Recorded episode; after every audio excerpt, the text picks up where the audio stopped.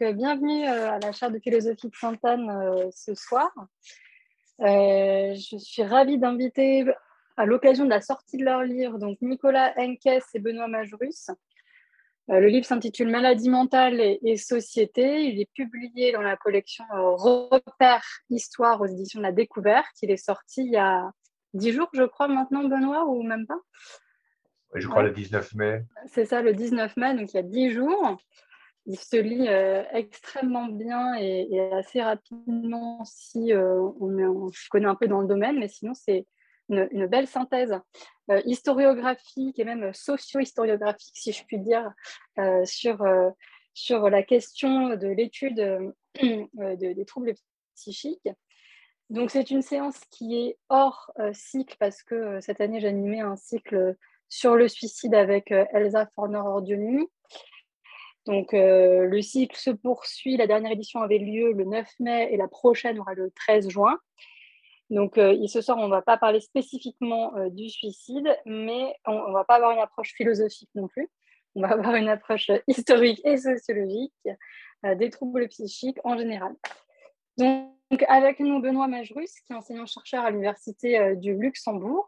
Il est auteur de Parmi les fous, une histoire sociale de la psychiatrie au XXe siècle et de la folie euh, à Paris du Moyen Âge à aujourd'hui. Mais aussi, tu avais participé à un ouvrage collectif sur euh, la culture matérielle en, psychiatrie, il me semble, euh, donc les objets du quotidien en, psychiatrie. je ne me rappelle plus du titre, mais je crois qu'il est en anglais en plus cet ouvrage. Il faut peut-être que tu le représentes après. Et puis Nicolas Henkes. Donc Nicolas Henkes n'est pas là tout de suite, puisque visiblement il est retenu par les transports en commun parisiens. Donc, Nicolas Henkes, lui, euh, n'est pas historien, mais il est euh, sociologue, il est chercheur au CNRS, il est spécialiste des transformations de la psychiatrie au cours de la seconde moitié du XXe siècle. Il a publié de nombreux articles dans des revues d'histoire de la médecine notamment, et puis il enseigne, je crois, à l'EHESS en ce moment à Paris. Donc, euh, ce petit livre a l'ambition de faire une synthèse euh, des, travaux euh, sur les troubles psychiques en général. L'entrée est par la maladie, par les maladies, c'est justement quelque chose qu'on pourra discuter, ce mode d'entrée dans le sujet. Et il s'articule en cinq parties qui sont thématiques, ce n'est pas un, déroulé chronologique, alors qu'on on s'étend sur deux siècles, donc 19e et 20e siècle. Une première partie qui réfléchit à partir des espaces, donc des espaces de la maladie mentale, bien sûr en partant euh, de l'asile, mais en explorant, en montrant justement que l'historiographie s'est peut-être un peu trop focalisée sur cette question de l'asile et en essayant de faire des ouvertures, euh, y compris euh, celle, la question des jardins notamment, laquelle je n'ai jamais posée. La deuxième partie s'intitule Savoir et refait le point sur l'épistémologie en fait euh, de la, ou les épistémologies à laquelle euh, ça la psychiatrie notamment, et puis aussi euh, les autres sciences, et notamment les sciences sociales. La troisième partie s'intitule pratique, et c'est particulièrement intéressant de voir que la question des traitements est envisagée sous l'aspect justement de la pratique avant toute chose, et les traitements non seulement médicamenteux, bien sûr, mais aussi psychothérapeutiques au sens large, et voir tous les autres types de traitements comme les bains par exemple. Enfin, la dernière partie euh, s'intitule Expérience, donc quatrième dernière partie.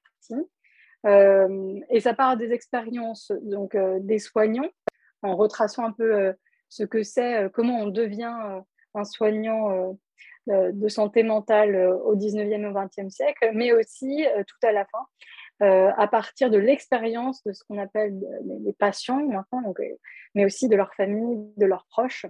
donc voilà, donc en 110 pages, et essayer euh, de ramasser deux siècles d'histoire euh, sur les maladies mentales, euh, l'ensemble de ces acteurs, de ces espaces et de ces sciences, c'était un beau pari qui, à mon sens, est réussi parce qu'on manquait justement d'un ouvrage de synthèse qui permette d'avoir, enfin, de, recherche secondaire, hein, qui fait une sorte de, revue systématique de, tout ce qui existe et qui essaie de donner une cohérence à tout cela.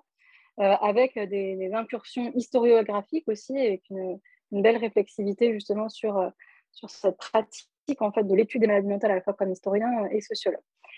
Donc, euh, Benoît, si tu veux, je te laisse présenter un peu ton livre par toi-même. Tu peux aussi compléter la présentation que j'ai faite toi-même. Et puis ensuite, nous pourrons discuter. Et puis pour la salle, je propose qu'on fasse une première série de questions à l'issue de l'exposé de Benoît pour des questions de précision de sens, par exemple, ou de, compréhension. Et puis, on passera vraiment sur des discussions plus historiques, sociologiques, historiographiques, dans un second temps, tous ensemble. Merci beaucoup. Et donc, n'oubliez pas de couper vos micros aussi. Merci. Donc, théoriquement, vous devez voir mon écran maintenant. En tout cas, nous, on le voit bien. Euh,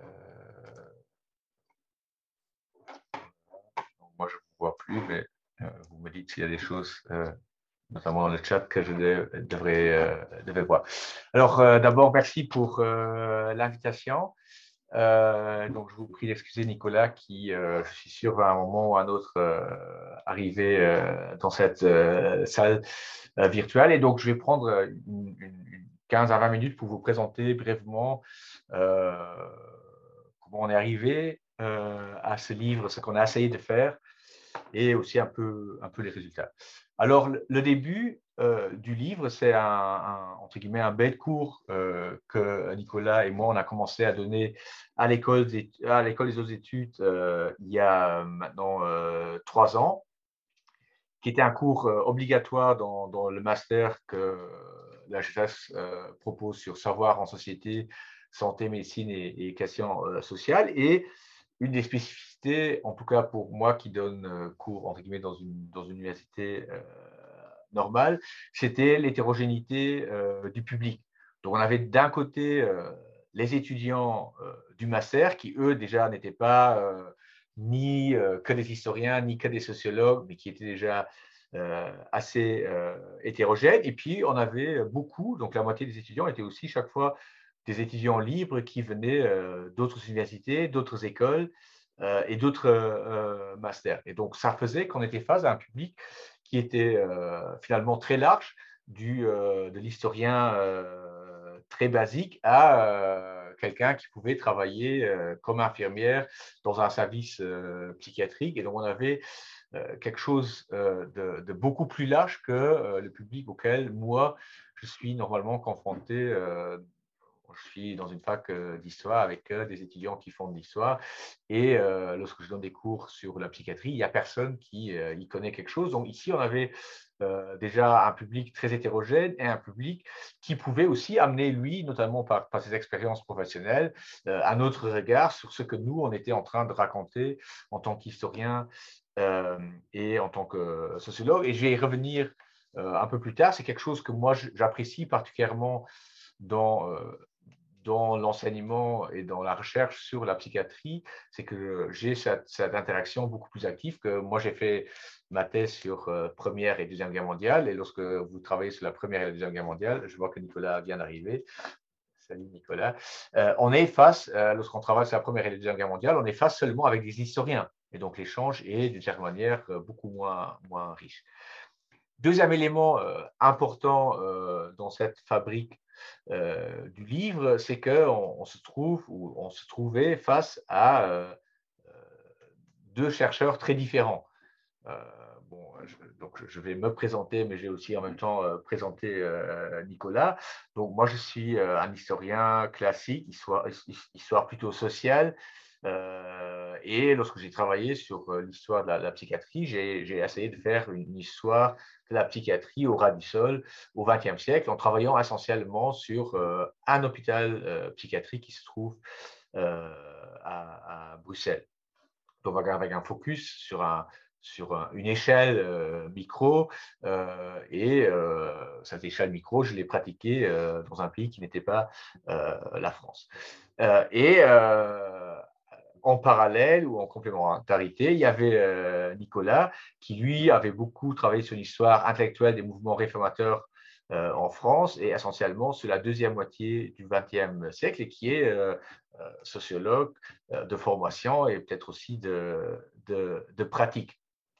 Donc, on avait, qu'on était quand même face à deux personnes qui avaient une formation différente et qui avaient aussi jusque-là écrit des, des histoires euh, de la psychiatrie, de la maladie mentale euh, très euh, différentes.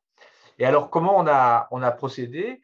Astrid l'a déjà dit, en fait, il y a, quatre thèmes, et donc on avait deux années, on a, écrit ce livre en, deux ans, et donc chaque chapitre était en, même, temps aussi chaque fois un cours. Et donc la première année, moi j'ai écrit, j'ai donné deux cours, deux chapitres, et Nicolas a donné les deux autres chapitres. Et puis la deuxième année, Nicolas a enseigné les chapitres que moi j'avais enseignés au premier, la, première année, et moi inversement. Et donc ça veut dire que d'une certaine manière, Nicolas a écrit une fois un livre et moi j'ai écrit une fois euh, un livre sur les quatre chapitres. Et puis euh, le challenge était un peu de nous retrouver euh, pour l'écriture du livre commun autour des différents récits qu'on avait proposés aux étudiants. Et on a aussi des écritures très, très différentes. Si, on le, si on, le si on fait un peu une caricature de nous deux, on pourrait dire que moi, je suis l'historien euh, très classique qui essaie d'avoir un récit euh, chronologique, euh, linéaire, factuel. Et Nicolas, et donc je, suis dans la caricature, présente fiches de lecture de livres que lui a bien aimés. Il problématise ces fiches de lecture. Donc, prenons le, chapitre sur l'espace. Moi, je vais commencer avec l'histoire de l'asile, début 19e siècle, et puis peu à peu raconter les différences, les différents changements qu'on peut trouver au niveau de la construction de l'asile, puis peu à peu de, l'hôpital psychiatrique. Et Nicolas, en tant que sociologue, va prendre cinq livres qui, lui, l'ont marqué autour de l'espace, et il va faire une lecture critique euh, de ces cinq euh, livres. Et donc, vous voyez aussi que la manière d'écrire et, d'apprendre euh, cette écriture est très différente. Et puis, Astrid l'a déjà dit, et ça, c'était aussi un point de départ avec lequel on a essayé de convaincre l'éditeur, parce que ce n'était pas une demande de l'éditeur, mais nous, on est allé chez l'éditeur en disant, est-ce que vous seriez intéressé par, un, tel livre, euh, c'est d'une certaine manière l'absence de synthèse.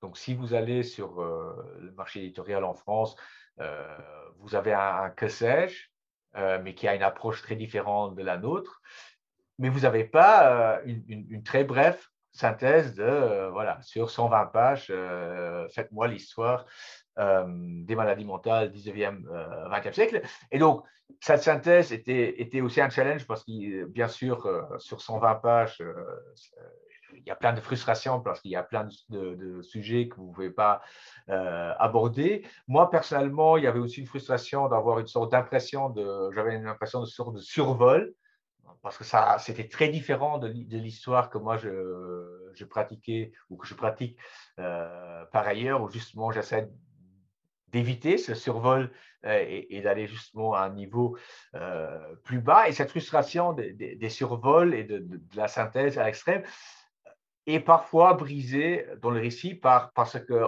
par ce qui est possible dans, cette collection des repères, c'est que cette collection de repères fonctionne beaucoup avec des petits encadrés et donc, nous, on a utilisé, donc c'est des sortes d'interruptions dans, dans, dans, la synthèse.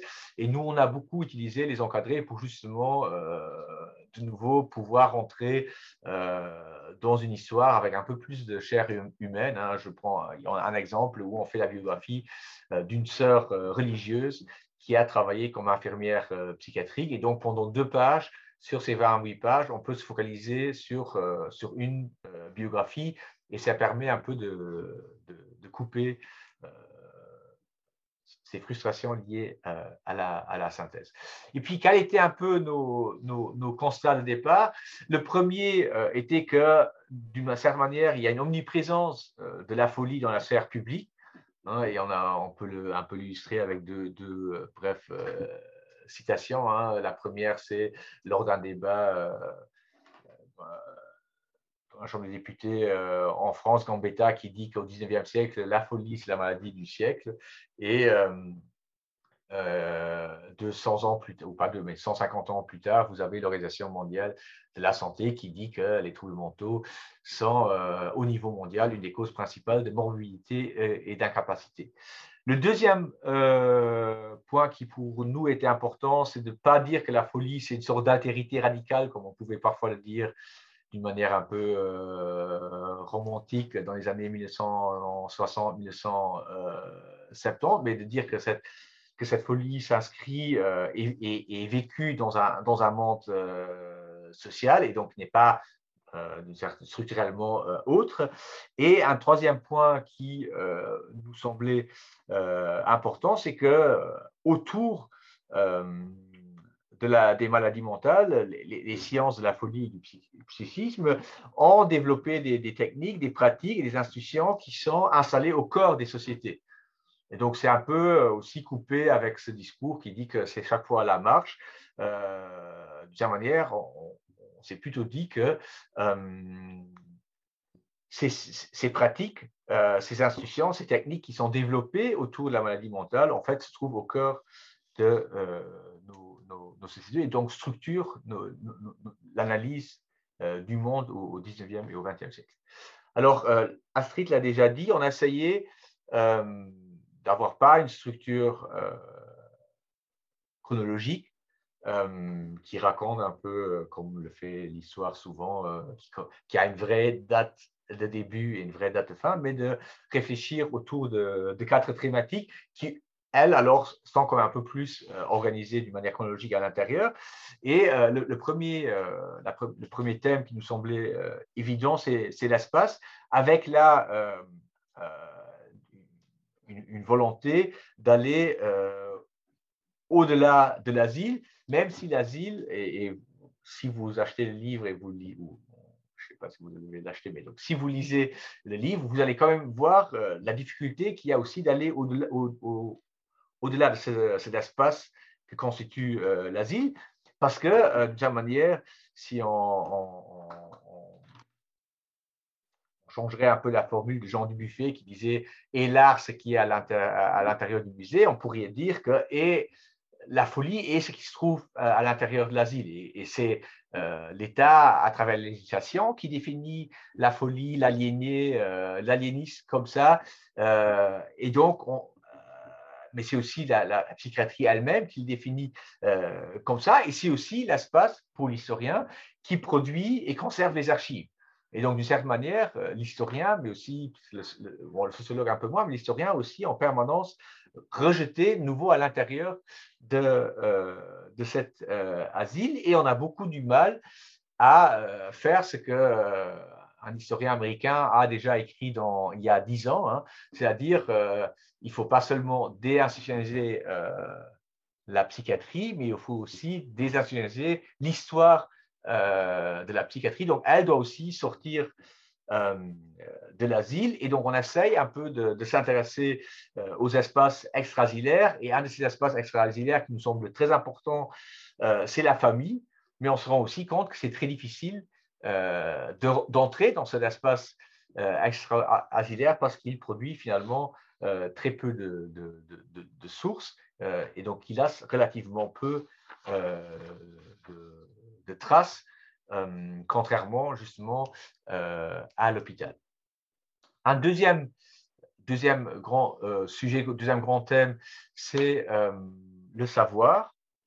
Alors, dans le savoir, on a, essayé un peu euh, d'aller au-delà des histoires des diagnostics. Donc, ça, c'est quelque chose qui est très répandu euh, dans l'historiographie de la psychiatrie, euh, c'est de dire, voilà, on fait un peu une histoire de la schizophrénie, ou on fait une histoire de l'autisme, ou on fait une histoire de, bon, vous connaissez les différents diagnostics beaucoup mieux que nous, et donc de faire une histoire un peu chronologique de euh, ces euh, diagnostics.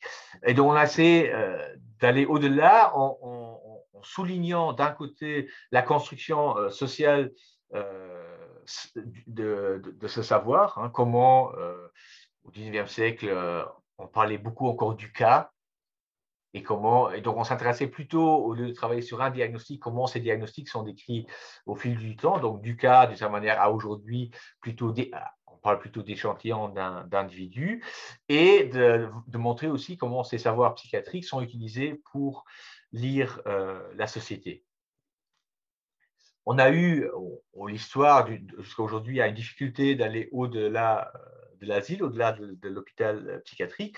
Euh, l'histoire a aussi du mal à aller au-delà du savoir médical et de s'ouvrir davantage sur ce qu'on pourrait appeler des savoirs profanes et de réfléchir sur l'interaction entre ces savoirs médicaux et ces savoirs profanes, ces savoirs laïcs qui, d'une certaine manière, prennent ces savoirs, médicaux, et puis les, travaillent. Troisième euh, thème euh, qu'on voulait aborder est celui euh, des pratiques, où on avait longtemps, un, lorsqu'on s'intéressait aux pratiques, c'était longtemps une historiographie qui était focalisée sur le cadre normatif et sur les thérapies. Et donc, lorsque les historiens ou les médecins travaillaient sur les pratiques, ils travaillaient sur les thérapies et ils travaillaient longtemps sur une histoire qui était basée sur les manuels. Hein, donc là, on s'intéressait à l'histoire d'une thérapie, on regardait un peu alors comment euh, ces thérapies sont décrites euh, dans, les manuels. Là, il y a, euh, clairement un, renouvellement qui est lié aux sources par, par aujourd'hui, la, plupart des, historiens travaillent sur les dossiers médicaux et donc, euh, ça donne une toute autre histoire des, une toute autre histoire des pratiques qui devient euh, possible et donc qui, par exemple, différencie beaucoup plus les, temps thérapeutiques hein, entre le moment de l'invention d'une thérapie, le moment où ça devient une, prescription normative dans un manuel et puis le moment où euh, cette, cette thérapie arrive à l'intérieur d'un hôpital psychiatrique. Et euh, pour ceux qui sont euh, dans la salle et qui sont des praticiens, on sait très bien qu'entre euh, ces différents temps, on peut avoir des écarts plus ou moins importants, mais on voulait aussi aller au-delà de cette histoire normative des pratiques et regarder comment les pratiques sont en permanence renégociées et comment des pratiques peuvent avoir des sens multiples et comment ces, ces sens peuvent évoluer au fil euh, du temps et peut-être aussi comment parfois ces sens sont pervertis entre ce qui était initialement prévu euh, dans une pratique, dans une thérapie et euh, le sens que sa pratique a finalement dans la pratique quotidienne des médecins, mais aussi du personnel soignant ou des patients. Et puis un quatrième chapitre qu'on avait intitulé au début Vie psychiatrique, mais qu'on a qu'on a renommé euh, en, expérience, c'était quelles sont les expériences qu'on peut faire euh, de, la, psychiatrie. Et en travaillant un peu euh, dessus, on s'est rendu compte que c'est une question qui reste étonnamment absente aussi bien en, souvent en histoire que aussi en sociologie et en, anthropologie. Et on avait l'impression que l'imaginaire de ce que c'est la psychiatrie est tellement forte qu'elle fige un peu les expériences qui sont possibles et qu'on a l'impression qu'on a une idée très claire que c'est quoi les expériences qui sont possibles et donc d'une certaine manière on ne doit plus euh, s'interroger euh, là-dessus. et donc, euh, donc et, ça c'est déjà arrivé, cette impression nous est déjà arrivée lorsqu'on s'est dit voilà l'histoire de la psychiatrie était très longtemps une histoire des psychiatres et on voulait dépasser cette approche-là, mais on s'est rendu compte que même l'histoire de la psychiatrie n'était pas longtemps une histoire des psychiatres, mais était longtemps une histoire de ce que certains psychiatres écrivaient. Et donc, même une histoire sociale des psychiatres reste aujourd'hui finalement peu accessible. Lorsqu'on travaille sur les, psychiatres du 19e siècle, finalement, on se rend compte qu'on a travaillé sur une dizaine, pour la France, hein, sur une dizaine, sur une vingtaine euh, de psychiatres, mais que la vie d'un psychiatre à l'intérieur d'un hôpital psychiatrique, d'un asile, en fait, on, on n'a pas une étude sur ces expériences que pouvait avoir un psychiatre euh, au, XIXe siècle, dans, un hôpital psychiatrique, ne parlons même pas de l'explosion de la psychiatrie euh, en dehors, donc l'explosion de la psychiatrie en dehors euh, des hôpitaux psychiatriques à partir des années 50 et 60, où aujourd'hui, très clairement, la, très grande majorité des psychiatres ne travaillent plus nécessairement dans un hôpital psychiatrique. Or, on n'a aucune idée ce que ça veut dire travailler dans un cabinet privé en tant que psychiatre voilà, il y a, euh, nos connaissances sont juste euh, zéro. Mais donc, on voulait donc, donc déjà sur ce qu'on croyait savoir et où on croyait qu'il y avait des études, l'expérience des psychiatres, on se rend compte qu'il n'y a pas beaucoup de choses, mais il y a encore beaucoup moins lorsqu'on s'intéresse euh, où, il y a pas beaucoup plus lorsqu'on s'intéresse à l'histoire euh, des patients. On est souvent dans une histoire un peu misérabiliste. Hein. Ces, patients sont juste des objets, des objets de ces psychiatres, mais on ne le sait pas. Et on connaît finalement absolument rien sur tous les autres métiers qui circulent à l'intérieur de la, psychiatrie, hein, et ça ne concerne pas seulement euh, les, les, euh, les, infirmières, mais aussi les infirmières où on voit qu'on a encore beaucoup, beaucoup. Alors, euh, donc, je vous ai parlé brièvement de la fabrique du livre, je vous ai parlé un peu de la structure du livre. Un troisième point que je voulais aborder un peu, c'est les, changements historiographiques qui nourrissent un peu ce livre. Je vois qu'on a un public plus jeune qui s'intéresse aussi à la présentation. Alors, euh, trois changements euh, historiographiques qui me, semblent euh, importants. La, première, c'est un peu, on pourrait dire qu'il y a trois temps dans, dans l'historiographie de la psychiatrie. La première, qui était longtemps, qui est un peu un récit de légitimation, un récit hagiographique porté à partir du XIXe siècle par, par les médecins. Hein. et ça, c'est une tradition qui, s'est maintenue euh, jusqu'à aujourd'hui. Il y a eu alors un deuxième temps à partir des années 60, 70, euh, qui est qu'on pourrait un peu, d'une manière nouveau caricaturale, dire voilà, c'était un régime de délégitimation qui a essayé de délégimiter euh, la pratique psychiatrique, hein, très fortement visible dans, l'antipsychiatrie, qui était porté par une frange de médecins, mais aussi par les sciences sociales et humaine, hein, notamment l'histoire et la sociologie, qui avaient une visée explicitement critique dans les années 60, 70, 80. Et qu'on est peut-être maintenant dans un troisième temps qui essaye un peu de dépasser cette question de légitimité ou de la psychiatrie, qui essaie de faire autre chose, même si, euh, donc, lorsqu'on a introduit euh, notre manuscrit, euh, une des remarques euh, un des, des, peer reviews était Mais il est où Michel Foucault? Et parce que finalement, on s'est dit, ben voilà, on peut écrire une histoire de la psychiatrie sans Michel Foucault. Il apparaît à un moment dans le livre, mais il n'est pas central. Et, on trouvait cette remarque d'une certaine manière, elle nous amusait beaucoup parce que, voilà, je crois qu'il y a quand même maintenant un, courant plus large qui essaye, qui plutôt, qui fait de Michel Foucault un, personnage historique et qu'il inscrit dans sa historicité plutôt que prendre ça comme nécessairement point euh, départ. Donc, essayer de dépasser un peu cette opposition entre récit hagiographique et regard antipsychiatrique.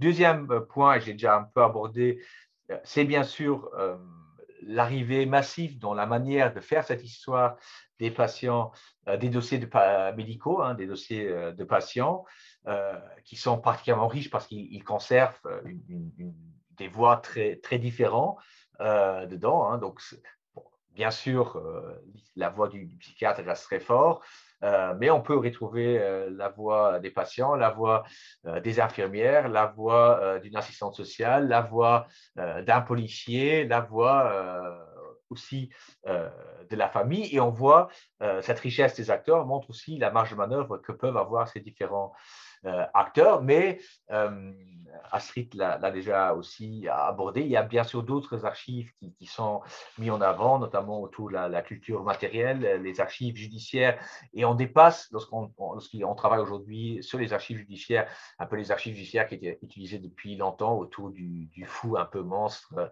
euh, mais on s'intéresse aux, dossiers où il y a des patients qui portent plainte et où tous les, dossiers qui tournent autour des droits civils euh, des, patients. Et bien sûr, aujourd'hui, avec les médias, euh, les médias de masse, il y a encore un tout autre euh, grand corpus d'archives qui, s'ouvre. Et donc, ça permet un peu une triple extension de la manière d'écrire l'histoire. Donc, d'un côté, dépasser les textes publiés.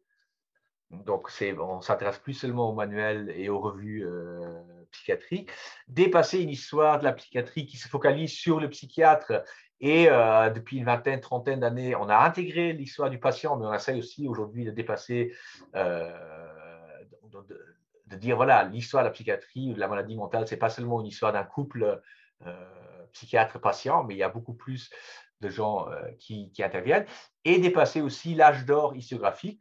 Très longtemps, la plupart des gens ont quand même travaillé un peu sur milieu 19e siècle jusqu'aux années 1930, et donc d'aller aussi au-delà de, la, de, la, de la Deuxième Guerre mondiale. Et ça m'amène à la dernière partie de, mon exposé qui était peut-être un peu plus dense que ce qu'Astrid avait prévu. Mais donc, c'est un peu quels sont les défis qu'on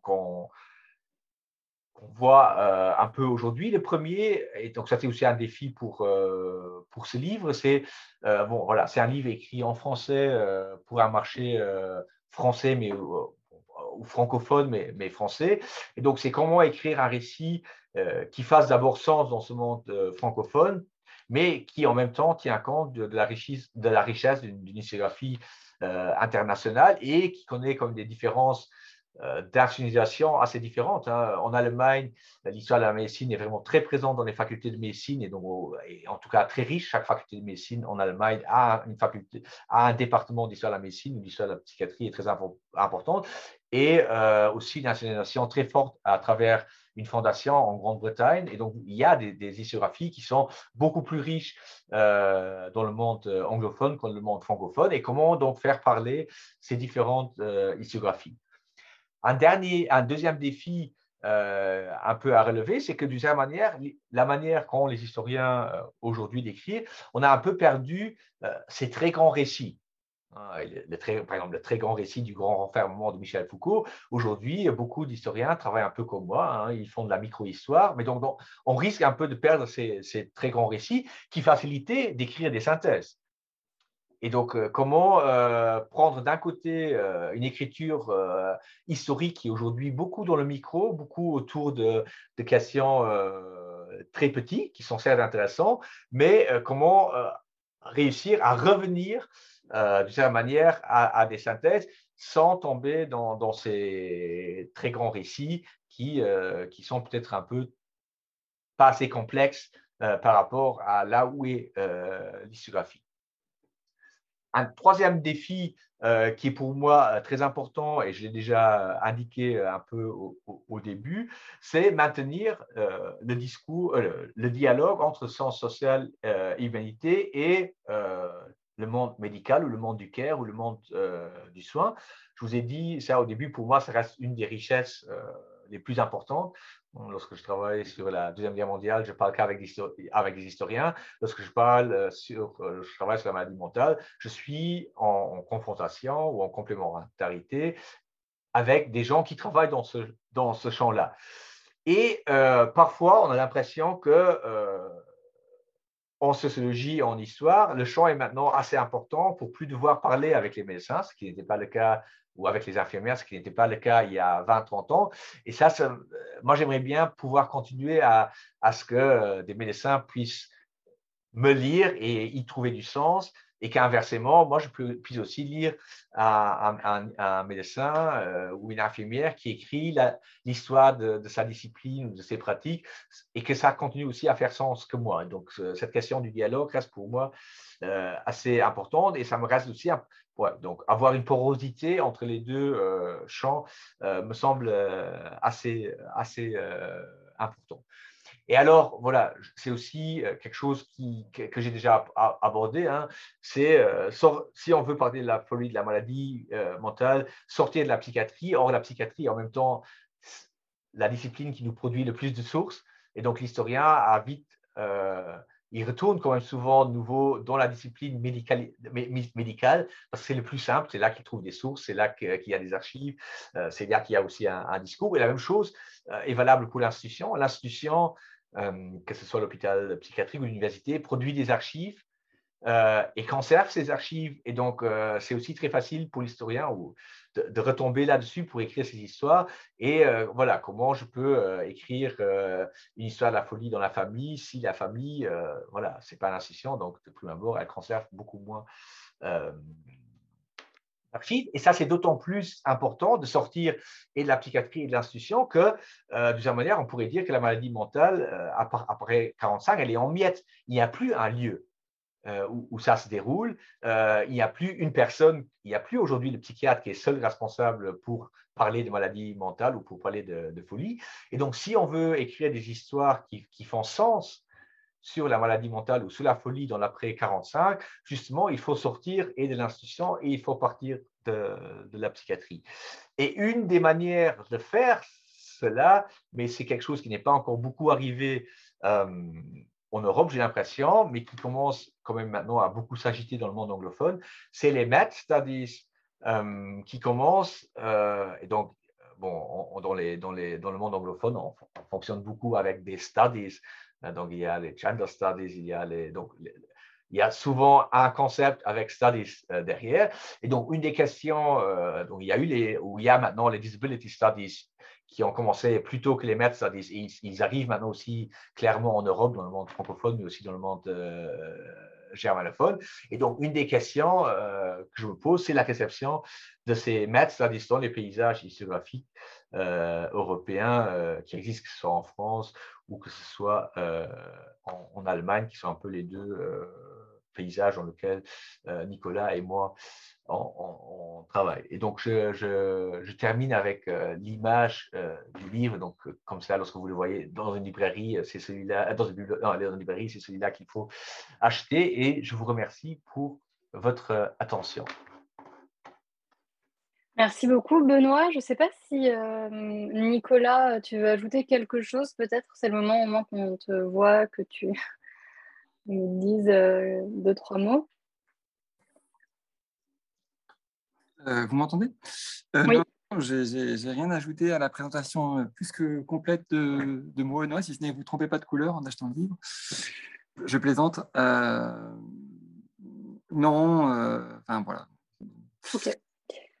Alors, je ne sais pas s'il y a des questions voilà, de, pour, euh, pour les auteurs de compréhension ou de, de, précision par rapport au contenu du livre. Sinon, moi, je peux, je peux amorcer la discussion. Éventuellement, je peux dire un truc parce Oui, bien sûr, allez. Euh, ah, excusez-moi, j'ai raté. C'est Johan, voilà, Johan Sidawi qui posait des questions euh, sur la catégorie et donc le terme. Sur les catégories et le terme, j'ai l'impression. et, et peut-être c'est quelque chose sur lequel Benoît, j'ai raté le début, mais je ne pense pas que tu l'aies dit avant, euh, n'a pas revenu ce, titre qu'on a donné Maladie mentale et société, alors qui, qui est euh, peut-être peut, peut, étonner ou choquer, euh, voilà, qu'on utilise ce terme de maladie mentale.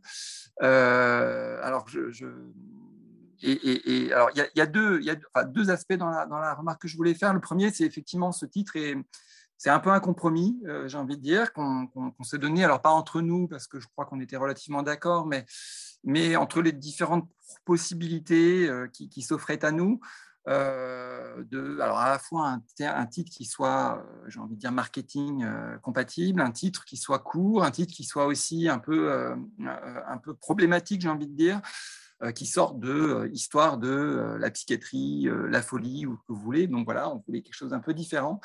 D'où le, encore une fois, euh, qu'on a choisi entre cette catégorie maladie mentale et société. Alors, le, encore une fois, le compromis portait vraiment sur la catégorie et ça n'a pas été évident euh, de, au fond, pourquoi maladie mentale pourquoi pas euh, alors il y avait trouble psychotique dans la question de, de Johan Sidoui alors peut-être ça on n'a pas vraiment discuté mais Aujourd'hui, on parlerait de troubles psychiques, de maladies psychiques, de handicap psychique, etc. Donc voilà, comment est-ce qu'on choisit une catégorie?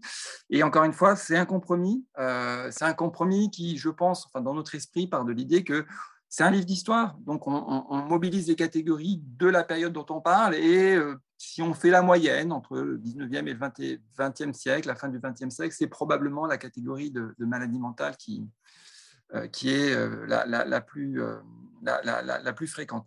Alors, ceci dit, euh, juste pour euh, finir la discussion, euh, ceci dit, en fait, le, livre parle assez peu de, de, maladies mentales. Benoît l'a dit, on ne fait pas une, histoire des catégories. on ne cherche pas à définir ce qu'est la maladie mentale. Ce n'est pas un problème d'historien. Et au, demeurant, on, sait, fréquentez un peu les archives hospitalières, vous savez que dans les hôpitaux, il n'y a pas que des maladies mentales au sens où, euh, on l'entend aujourd'hui. Les, hôpitaux psychiatriques ont accueilli euh, des, personnes qui ont souffert ou qui ont, qui ont eu, disons, qui y étaient pour des, raisons différentes de simplement la maladie mentale. Et au fond, donc encore une fois, ce n'est pas une histoire de cette catégorie-là, ce n'est pas une histoire des catégories qui composent cette catégorie, c'est une histoire de la réalité, au fond, qui, qui, qui, se cache derrière cette catégorie un peu monolithique. et en réalité, en termes de pratique, en termes de connaissances, en termes, comme Benoît l'a bien souligné aussi, hein, en termes de, de forme de traitement, etc. Voilà ce que je voulais dire. Merci. Euh, alors moi, du coup, j'avais une, première question euh, assez historienne, en fait. Euh, j'aime bien l'expression que vous avez employée au début du livre, je crois que c'est désinstitutionnaliser l'histoire, et notamment l'histoire des maladies mentales. Et donc, Benoît, tu as, tu as décrit hein, justement cette alternance, enfin cette alternative entre récit géographique versus antipsychiatrie. Alors, j'ai l'impression que, c'est, que ça peut être aussi comme ça dans d'autres champs historiques. Euh, je ne sais pas, euh, quand on fait euh, l'histoire de la diplomatie ou même de l'histoire politique, ça a longtemps été fondé sur des récits géographiques, il n'y avait pas de protographie, il n'y avait pas d'histoire, enfin, l'histoire sociale n'était pas développée. Est-ce qu'il y a une spécificité, justement, dans ce champ de l'histoire des maladies mentales de la folie au, sens large? Est-ce, qu'il y a une spécificité dans ce champ-là par rapport aux, débats historiographiques qui ont lieu dans les autres domaines euh, historiques.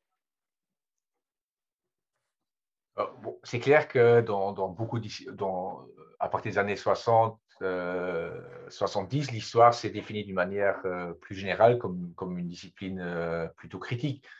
Si au 19e siècle, elle était, là un peu pour justement, dans une, même les historiens professionnels, dans, un, dans une volonté de, de, de légitimité, que ce soit de l'État-nation ou du prince ou, euh, je crois que d'une manière générale, euh, dans les années 1960, 1970, l'histoire se définit comme une, euh, discipline critique et elle va commencer à travailler justement sur les personnes qui jusqu'ici étaient absentes de l'histoire. Hein. je veux dire, toute l'histoire sur les femmes, et d'une manière générale, l'histoire sur les déviants, sur les prisons. Voilà, l'histoire de la et le développement de l'histoire de la s'inscrit euh, dans, ce développement euh, plus large. Et donc, le fait de, faire une histoire sociale, par exemple, une micro-histoire, euh, ça, c'est quelque chose aussi qui est, général, qui n'est pas limité à l'histoire de la psychiatrie. Vous avez dans les années 60-70 une histoire qui travaille beaucoup aussi sur les grandes structures. Et puis, vous avez une double rupture qui, d'un côté, va dire, voilà, il faut travailler plus sur les représentations, l'histoire culturelle et d'un autre côté aussi retrouver les, les hommes derrière les structures et faire à nouveau plus ramener les êtres humains dans, dans, dans, le récit euh, historique. Et donc à ce niveau-là, euh, je dirais que l'histoire de la psychiatrie euh, suit les mêmes mouvements que d'autres spécialité de, l'histoire. Pour moi, la grande différence reste vraiment cette interaction avec les acteurs sur le, terrain. Et, ça, c'est aussi spécifique par rapport, si on regarde d'autres euh, euh, domaines de l'histoire euh, de la médecine, il y a vraiment aussi chez les psychiatres et mais aussi chez le personnel soignant une très forte conscience mémorielle ou historique. beaucoup de, gens qui travaillent dans ce milieu s'inscrivent dans des écoles de pensée, de, et donc, il y a, un véritable enjeu euh, pour la discipline. Et donc, il y a aussi des frictions parce qu'il y a des, acteurs comme euh, Nicolas ou moi, donc sociologues historiens, qui arrivent là-dedans et qui ne rentrent pas dans, ce discours euh, mémoriel. Donc, mais je trouve ça, pour, moi, c'est une tension vraiment intéressante et que je trouve, que je trouve nulle part, ou que je trouve, bon, je n'ai pas non plus travaillé sur tous les sujets, mais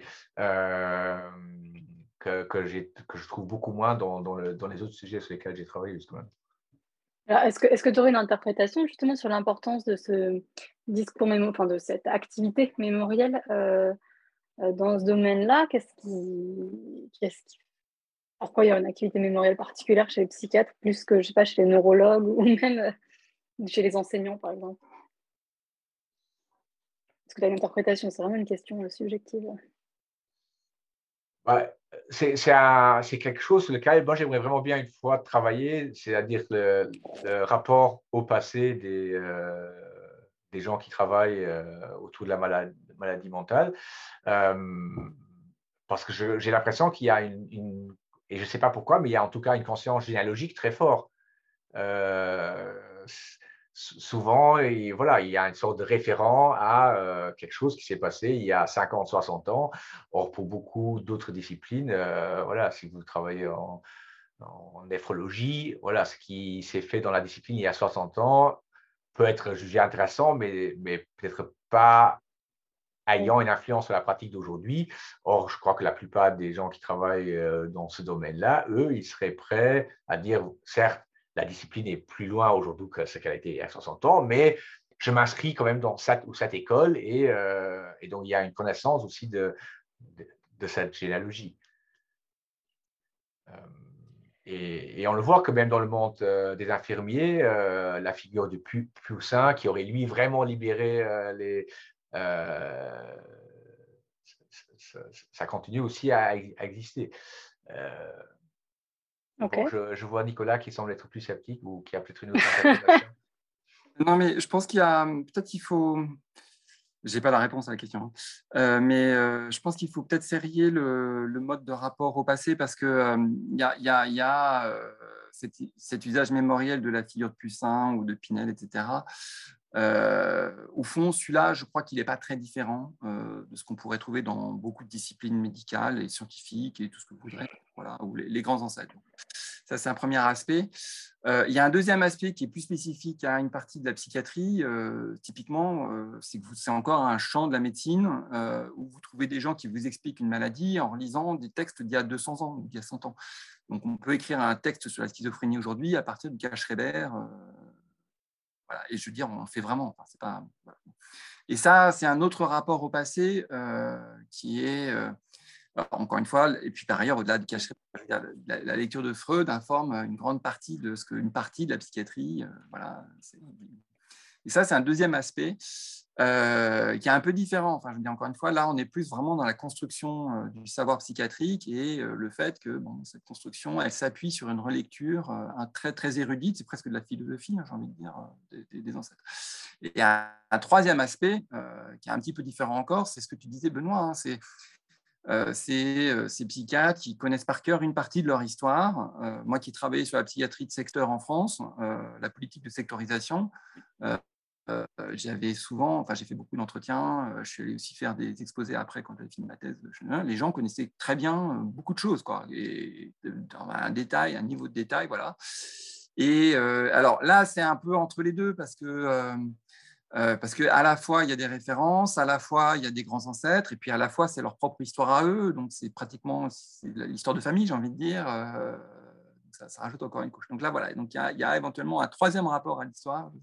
Peut-être qu'il y en aurait d'autres, mais ce que je veux dire par là, c'est qu'il y, a effectivement sur le terrain de la psychiatrie quelque chose d'un petit peu compliqué dans le rapport à, l'histoire qui est effectivement assez, en tout cas, euh, euh, subjectivement différent pour l'historien de ce qu'on peut voir sur d'autres terrains. Euh, même si je pense qu'il faudrait, encore une fois, bien serrer les questions.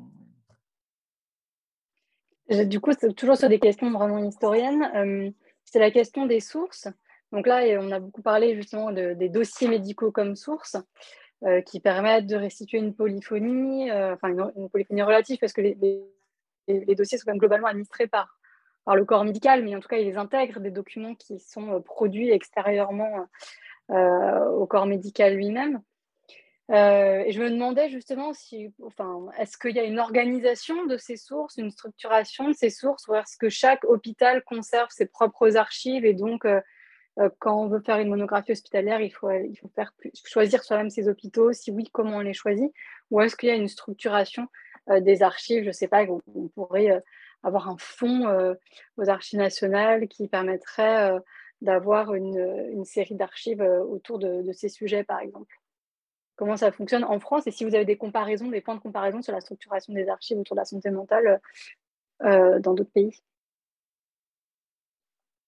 Et ou des préconisations à faire du coup pour mieux organiser le travail euh, historien euh, sur ces sujets. ça reste quand même euh, assez. il n'y a pas une politique nationale, ni en France, ni en Allemagne, ni en Belgique. souvent, ces archives sont encore conservées dans les caves des, institutions.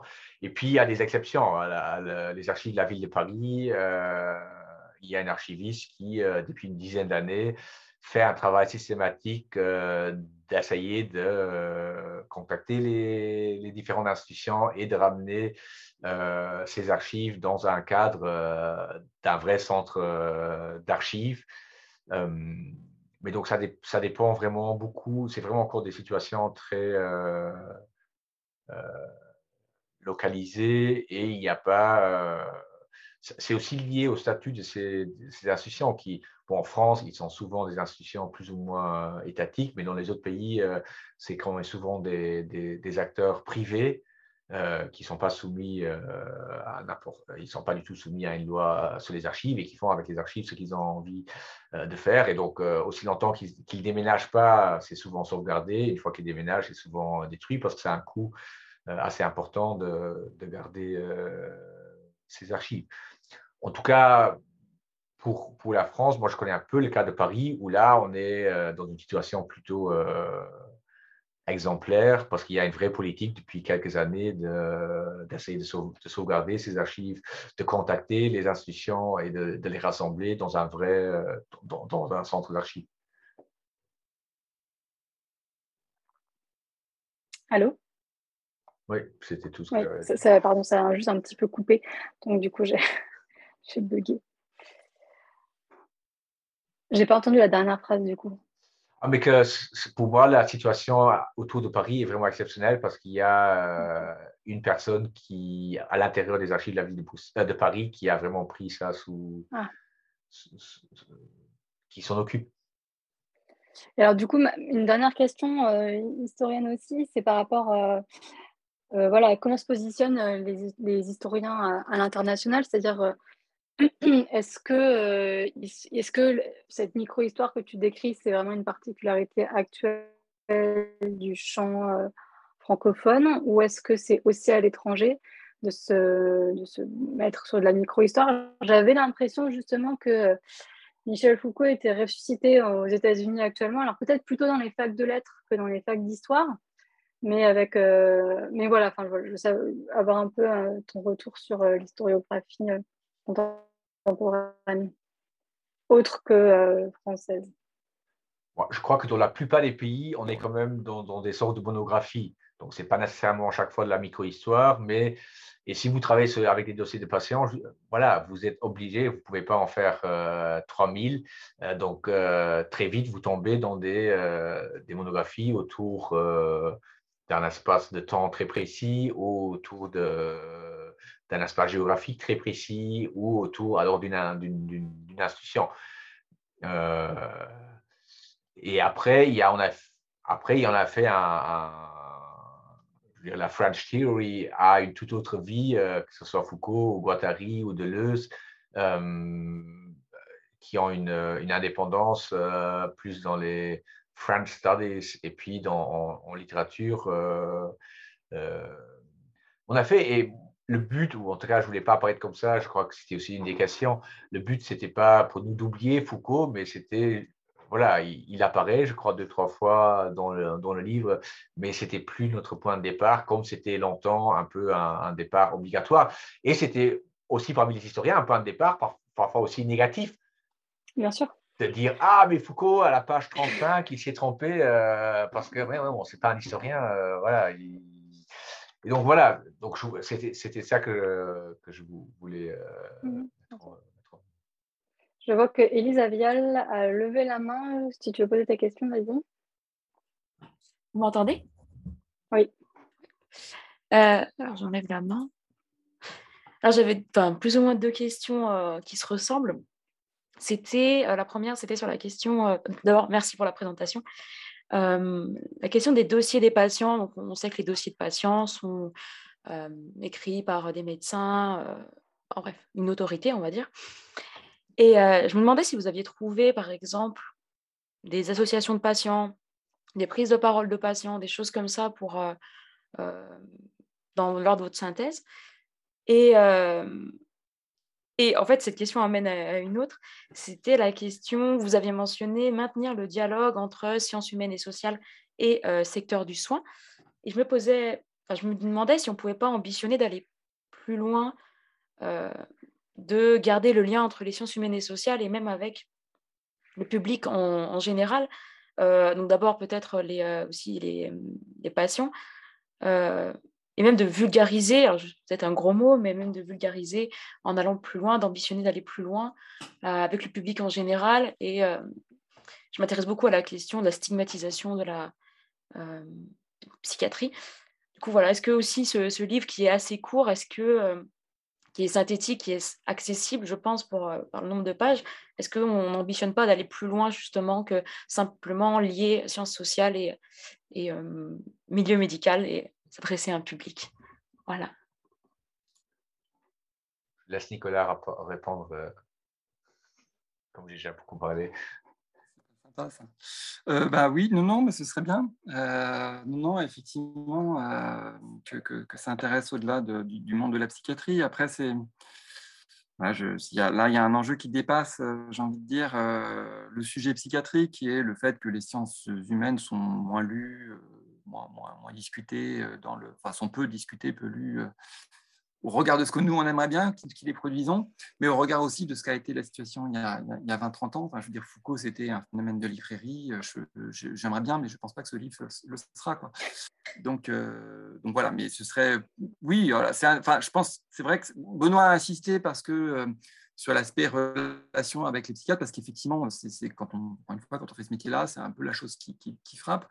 après, l'argument du livre, c'est effectivement de dire, comme Benoît l'a aussi bien rappelé, que les problèmes de santé mentale, euh, bon, voilà, sont des problèmes constitutifs de, notre société, de notre modernité. Et, donc, euh, donc tout ça pour dire, on aimerait bien.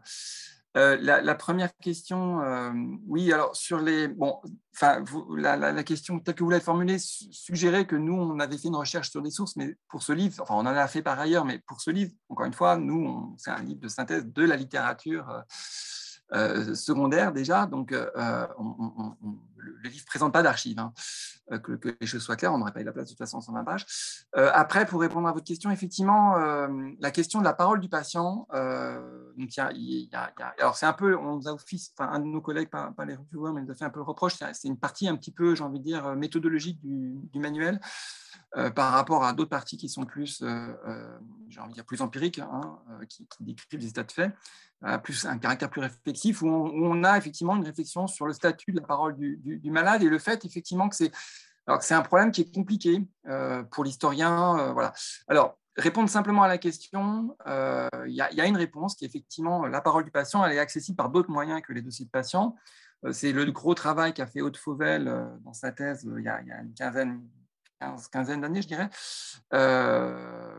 et donc vous trouverez aussi quelques, articles. Le, titre m'échappe, mais il y, a le, terme de Bastille dans le, titre de la thèse. Mais, voilà.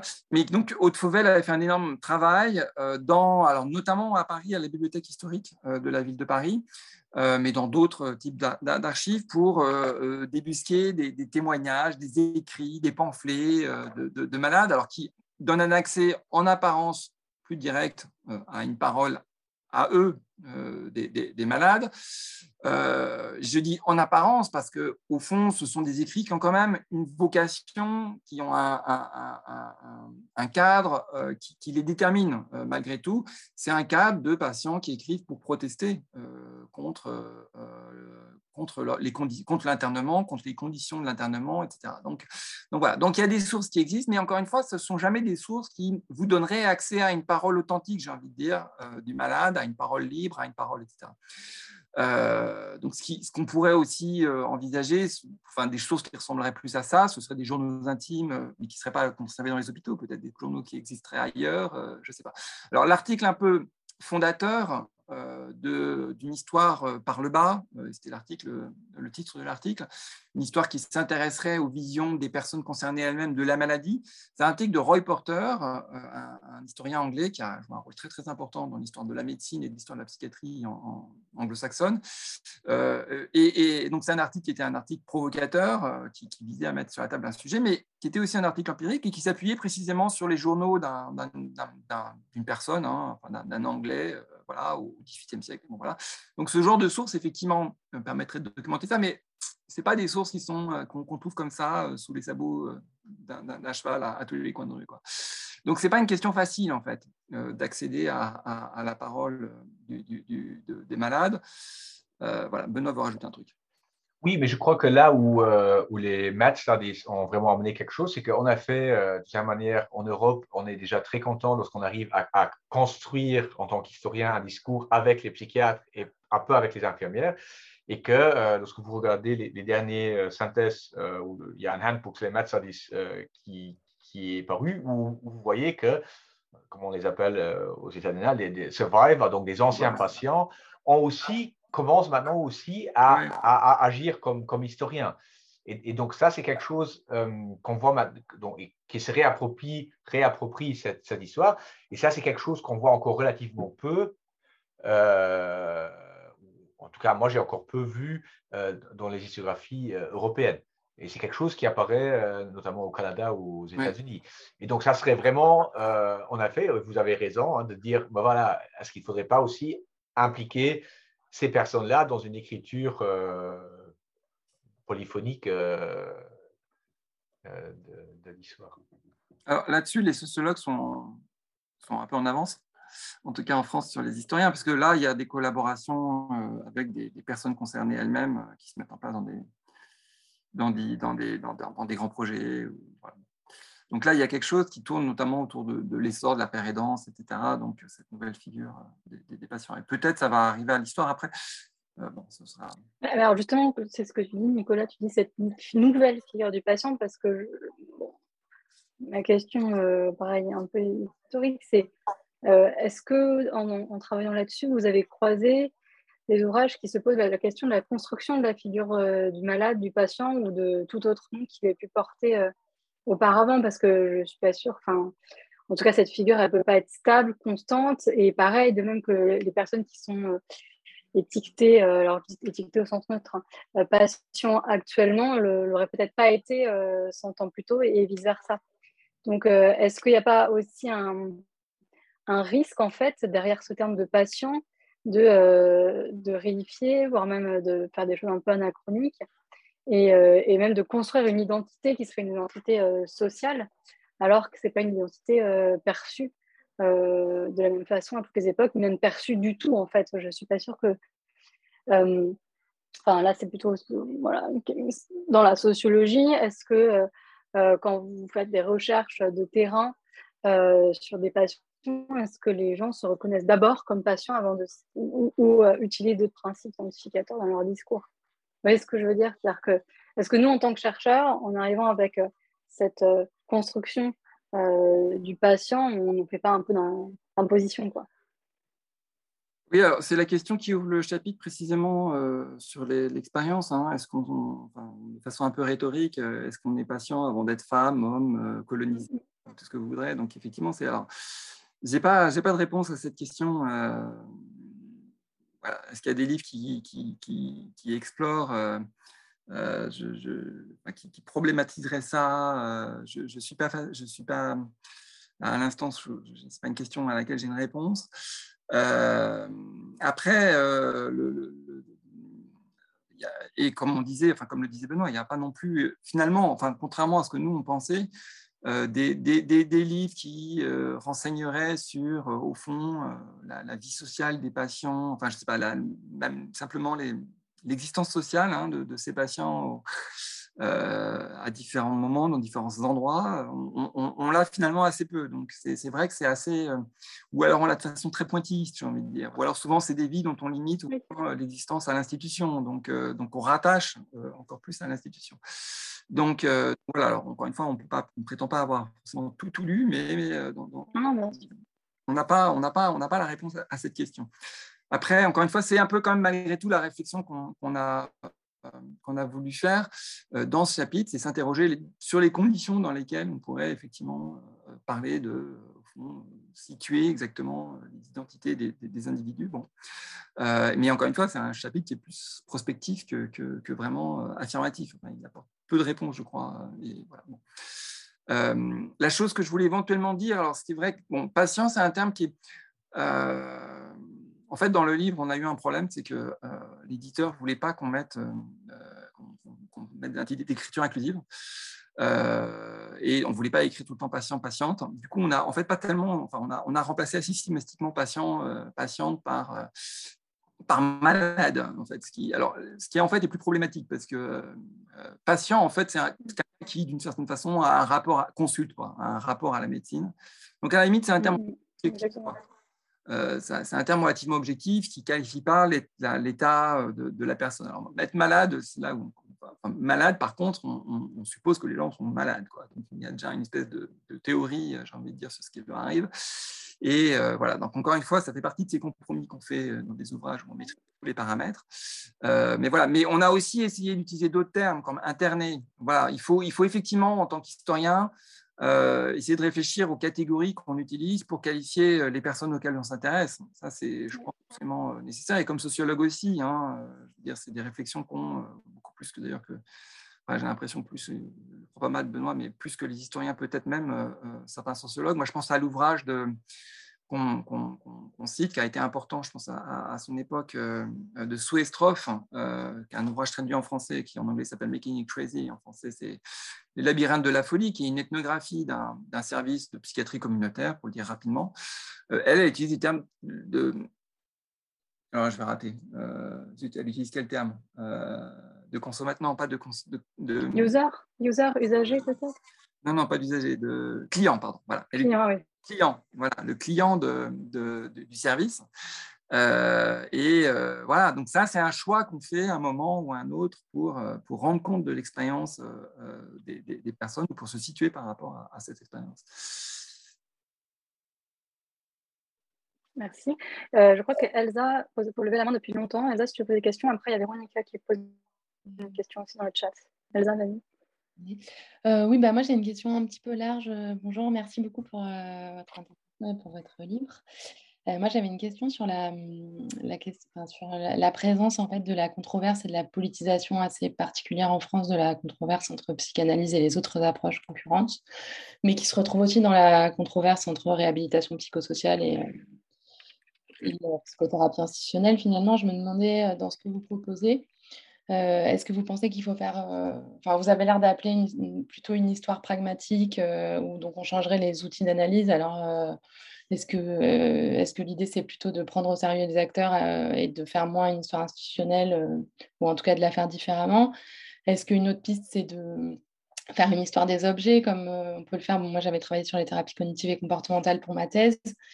Euh, ou une histoire des troubles, donc histoire des troubles du trouble bipolaire par exemple, ou de chaque trouble, mais est-ce qu'on risque pas de coller trop euh, finalement euh, aux catégories indigènes, si j'ose dire? Donc voilà, je me demandais comment, enfin, pour vous, dans votre travail, quelle a, été la place en France du fait que le paysage de la santé mentale, à mon sens, c'est une, une, hypothèse, hein, mais et assez, enfin, entre assez directement dans la façon dont le monde de, la recherche euh, en sciences sociales et en histoire est fait. C'est-à-dire qu'il y aurait, c'est la conclusion qu'on a eue euh, avec euh, une équipe de chercheurs, une, solidarité entre les sciences sociales quelque part et la production de, l'histoire de, la psychologie et notamment de la psychanalyse. alors, je, m'explique un petit peu, moi, de ma position, je suis en postdoc en Suisse et j'ai dû, venant de la sociologie, quelque part faire opérer un déplacement et de pays et disciplinaire, parce que je travaille sur l'histoire des thérapies cognitives et comportementales en France, mais c'est un financement suisse, avec beaucoup de Français dans l'équipe. Et on est dans un département d'histoire de la psychologie, donc qui est un département de psycho. Et, c'est vrai qu'on en est arrivé à se dire que c'était difficile encore en ce moment de travailler en France sur des, objets, des objets non nobles ou qui impliquerait pour le coup une solidarité avec des objets techniques euh, de domination sociale ou des, des, objets comme les thérapies cognitives et comportementales qui ne seraient pas des objets euh, maniés par des intellectuels ou des, des psychiatres euh, intelligents. donc voilà, je me demandais si dans l'histoire que, enfin, votre manière de travailler cette histoire, vous aviez rencontré cette, cette, question, la question de la politisation, enfin, du cas français.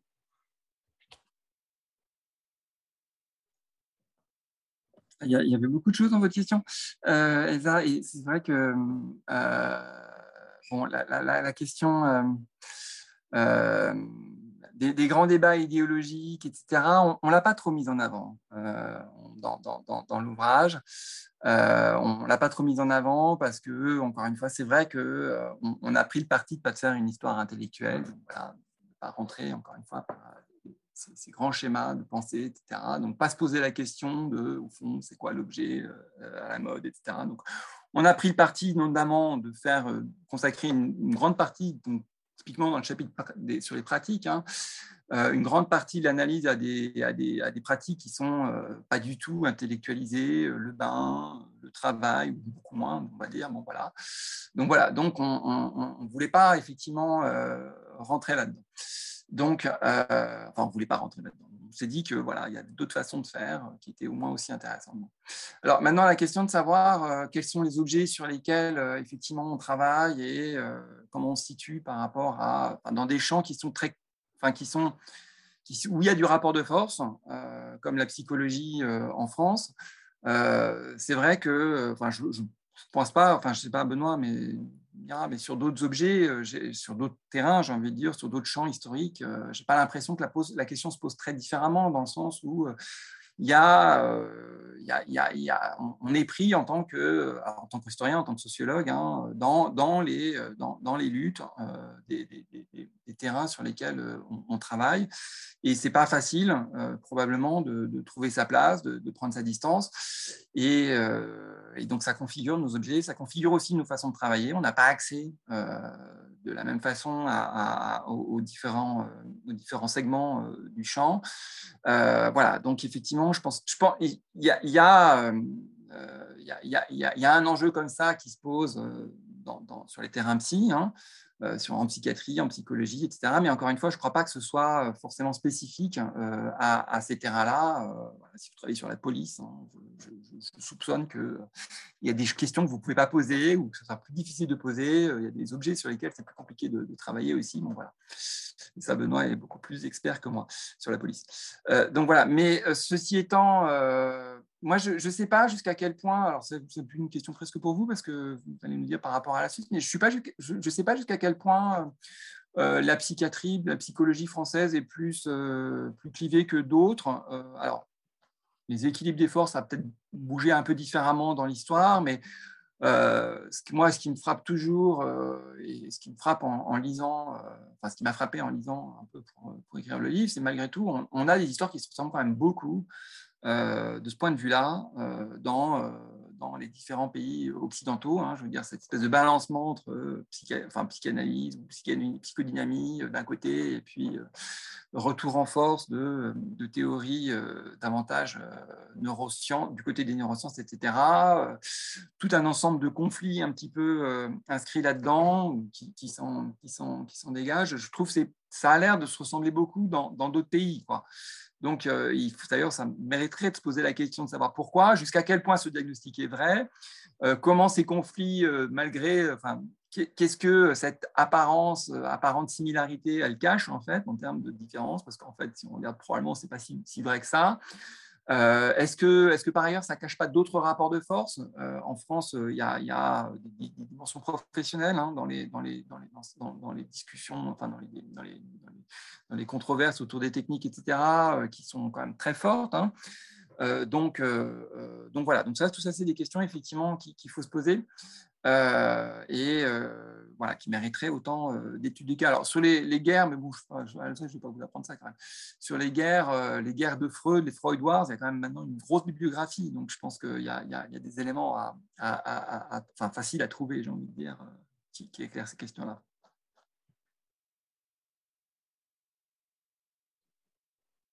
C'est bon, Elsa, pour toi?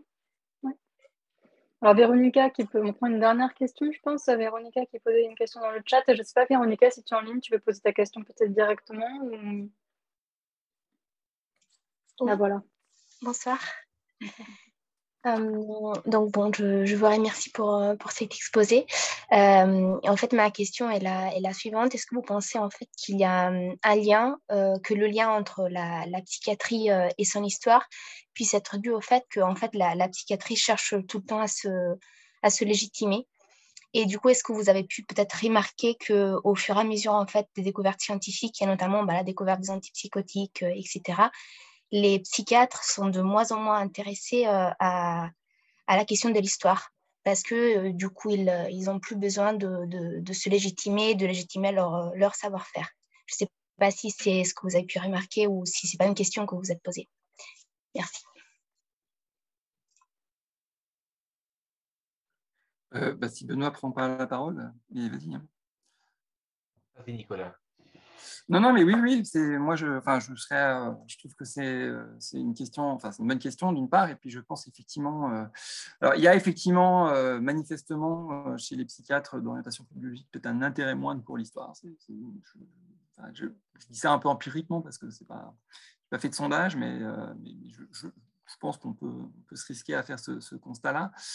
après, est-ce que c'est parce qu'il y a d'autres formes de légitimation ça, je ne sais pas.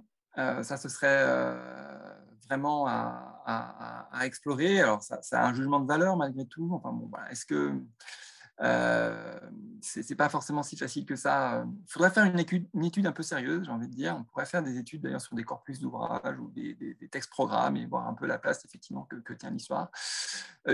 encore une fois, je ne sais pas parce que je encore une fois, il faudrait vérifier, hein, mais je ne suis pas sûr que euh, euh, même, la psychiatrie euh, biologique puisse se passer totalement de cette espèce de fondation historique. voilà. donc, donc, probablement, la, dimension légitimation par l'histoire reste une dimension, c'est un mécanisme, les sociologues des professions l'ont bien on, a vraiment analysé sur pas mal de terrains. C'est un mécanisme assez traditionnel de légitimation d'un groupe, parce qu'au fond, ce qu'il s'agit de fonder, c'est pas, c'est jamais euh, des savoirs, mais c'est plutôt l'autorité d'un groupe. Et donc, euh, montrer sa généalogie, etc., son inscription euh, dans, l'histoire, son, histoire, hein, c'est probablement une des façons un peu privilégiées de faire ça. Bon, voilà, une réponse un peu de Normand, Michèvre, Michou. mais mais, bon, voilà, il faut. C'est peut-être le terrain que Benoît voulait faire tout à l'heure, euh, l'enquête sur le rapport des, psychiatres à, leur histoire qui, apporterait la réponse.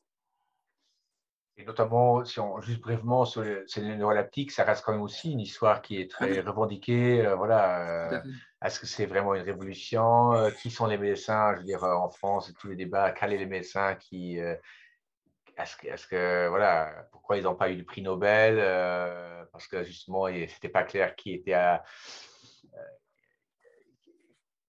qui, a, qui était le premier à, avoir découvert. Donc, je crois que même euh, des choses qui seraient beaux, qui sont entre guillemets de la entre guillemets belle psychiatrie et biologique, là-dedans, les enjeux mémoriels ne sont pas moins, moins importants.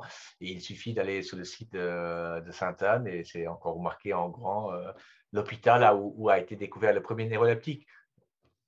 Et donc, ça reste euh, pour légitimer euh, le génie français ou le génie parisien ou le génie saint-anien, euh, et surtout par rapport à la salle pétrière, encore un argument de fond. Et donc, je ne crois pas que ces enjeux,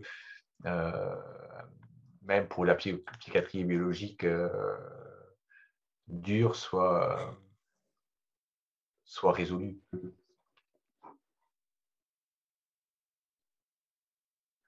par ailleurs, hein, Delay a été euh, élu à l'Académie française. Alors, c'est pas l'histoire, hein, mais, c'était un grand littéraire. Jean Delay, donc, qui est supposé être. Euh, à, qui, on crédite euh, la, description des effets neuroleptiques de la, la chlorpromazine. En tout cas, ça s'est passé en grande en partie, l'histoire s'est passée en partie dans son service. donc voilà, donc Delay, académicien français, je veux dire, pas, des sciences, enfin aussi des sciences, mais pas en français. Donc, euh, donc voilà, il y a une dimension littéraire chez cette, dans cette psychiatrie euh, euh, biologique et qui, que, je pense est importante et, à mon avis reste importante chez certains d'entre eux encore aujourd'hui.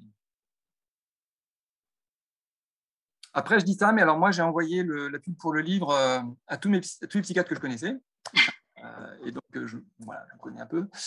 Euh, et donc, les réactions, il se trouve que j'ai travaillé un peu avec des psychiatres d'orientation biologique et puis pas de l'autre côté. Quoi. Donc, les réactions, effectivement, ne sont, pas venues du côté des, psychiatres dire, biologiques, entre guillemets. C'est comme ça. C'est-à-dire, quelle réaction? Bah, les, réponses, les et voire même, voire même l'invitation à des, des, présentations. Donc, donc voilà. Ok. Est-ce qu'il y a d'autres questions?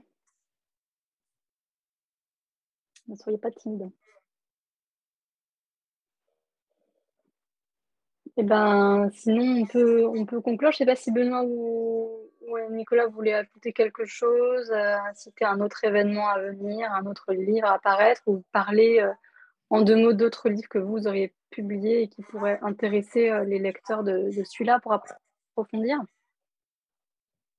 Moi, je, juste le livre de, de, de Benoît sur Paris, La folie à Paris, Benoît. Hein. Peut-être qu'il faut que. Il y a plein d'images dedans en plus. C'est vrai. Et Benoît organise des visites, euh, quand il est à Paris, malheureusement, c'est pas très fréquent, mais il organise des visites parisiennes de la folie, parisienne, je ne sais pas comment tu dirais ça, des visites, euh, des lieux de la folie des visites. Euh, c'est vrai, mais j'étais pas bon ça. Du Paris, du Paris psychiatrique ou du Paris fou. Donc peut-être. le Paris fou, c'est pas mal ça le Paris. Ouais, le privilège. Et puis, on a fait d'acheter le livre euh, qui est un peu un guide touristique des lieux de la folie euh, à Paris et qui était un autre euh, plaisir d'essayer aussi de faire des sortes de synthèse, mais là, du Moyen-Âge jusqu'à aujourd'hui. Et alors, je suppose que tes visites se sont interrompues avec le Covid, mais est-ce que tu comptes les réorganiser? Parce qu'effectivement, il faudra que tu nous, signales. non, mais j'ai fait ça une ou deux fois. Hein. C'était plus des. ça s'est organisé parce qu'il y avait des gens, par exemple, dans le cours euh, que l'on faisait ah avec Nicolas, on s'est dit, euh, ça, ça, fait, euh, ça, fait, sens. Euh, et je sais pas, oui, avec Catherine Aviel, on avait aussi organisé une fois. et on avait une, une, fois organisé avec France Culture. Donc, si vous tapez, à mon avis, Benoît Gérus, France Culture, dans cette émission la, la, Fabrique de l'Histoire, on s'était promené à travers Paris. Et peut-être l'autre annonce, mais euh, alors j'hésite un peu à la faire parce que, enfin, vous allez, je vous comprendre pourquoi. Mais donc avec Benoît, on a fait un cours euh, qui a donné lieu à ce manuel, et donc la prochaine on recommence, mais sous un autre format qui sera un cours aux archives. Donc euh, ces ah archives dont parlait Benoît.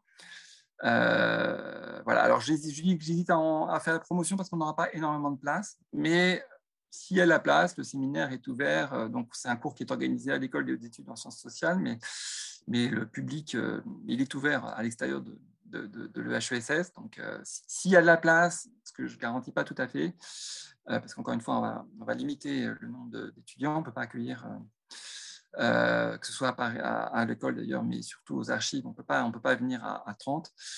donc voilà, donc on, sera en petit comité, mais vous êtes, si ça vous intéresse, vous pouvez. C'est-à-dire, c'est un cours sur les sources pour faire l'histoire. Bah, enfin, on a donc dans le format des, des enseignements USS, on, appelle ça enquête collective, c'est-à-dire qu'on va travailler sur euh, des archives qu'on aura. notre job à nous, c'est un peu de préparer le terrain et, et l'amont. Euh, voilà, mais après, après, après ça, le, terrain sera, enfin, le, travail est très ouvert à ce stade. Encore une fois, c'est en fonction un peu de Super. intéressant à faire sur ces archives. Ok, très bien. Eh bien, Elsa, peut-être tu vas annoncer la prochaine séance du 13 juin de notre séminaire. Euh, oui, donc euh, on aura une, dernière séance du séminaire le 13 juin euh, avec Anthony Stavrianakis sur l'institutionnalisation du suicide et son ouvrage sur le suicide assisté en Suisse. Donc ce sera le 13 juin, le lundi de 18 à 20h. Voilà. En Zoom aussi. donc ça, c'est pour clore notre, notre année autour du suicide. On a fait une dizaine de séances d'octobre à, juin, axé sur euh, la sociologie du suicide. Hein, toutes les séances sont aussi en ligne. On est reparti effectivement des, pères fondateurs de la sociologie euh, pour arriver aux travaux euh, les plus contemporains par des doctorants ou des postdocs actuels. Eh ben, merci beaucoup à tous d'avoir été présents et puis on vous encourage à lire le livre du coup de Nicolas et, de Nicolas Nkes et, Benoît Bagerus. Et puis, euh, on vous dit euh, à bientôt. Bonne soirée à tous. Au revoir. Oui. Bonne soirée.